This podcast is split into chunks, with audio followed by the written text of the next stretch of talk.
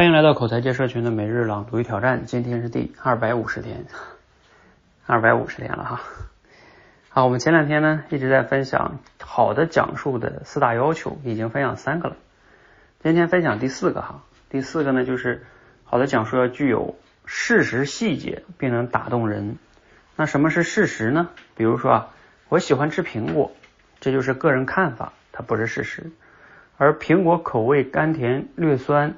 富含葡萄糖、果酸、蛋白质等等等，哎，这就是事实。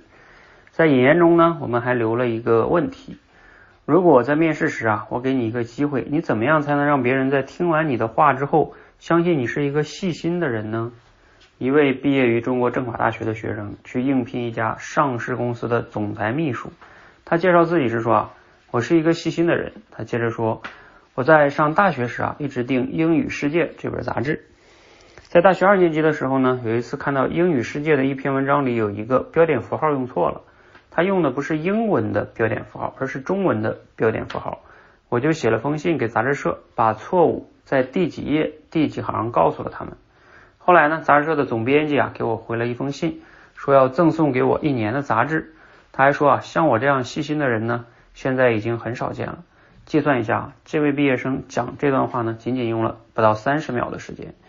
但就是啊，呃，这不到三十秒的时间，让他得到了这份工作。他成功的关键所在呢，就是善用事实。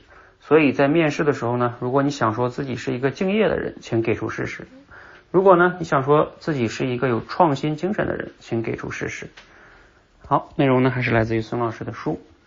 读了今天这个内容啊，你有哪些感想呢？你平时讲话会不会经常讲事实呢？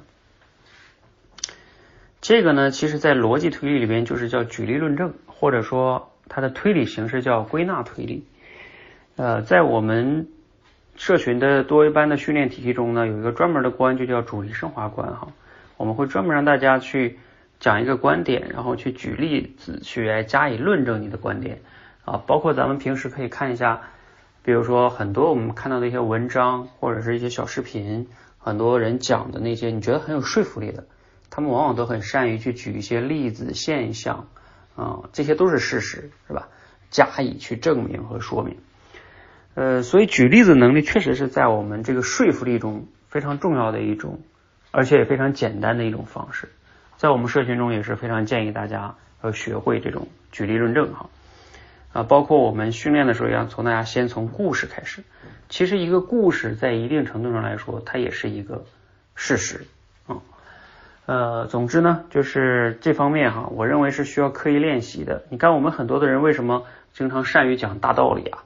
呃，但是他没有说服力的原因，就是在于他不能讲出具体的事实来支持他的这个论点啊，嗯，没有论据，你可以这么理解。论据就是事实哈，而这个呢是是需要刻意练习的，要多练，你才能慢慢具备这样的举例子的能力啊，否则你你像今天这个知识啊，你还是知道啊，孙老师说了。我要多讲事实，然后呢，然后你还是需要讲的时候可能想不到这个讲事实的能力呢，其实是我以前也说过，就是它在你大脑中要善于捕捉抓取，当你需要用的时候，你可以快速的抓取到那个事实，这样的话你才能慢慢的等你真正需要去讲事实的时候，才能真正的把那个事实说出来。好，欢迎和我们一起，嗯，每日朗读挑战持续的练习哈。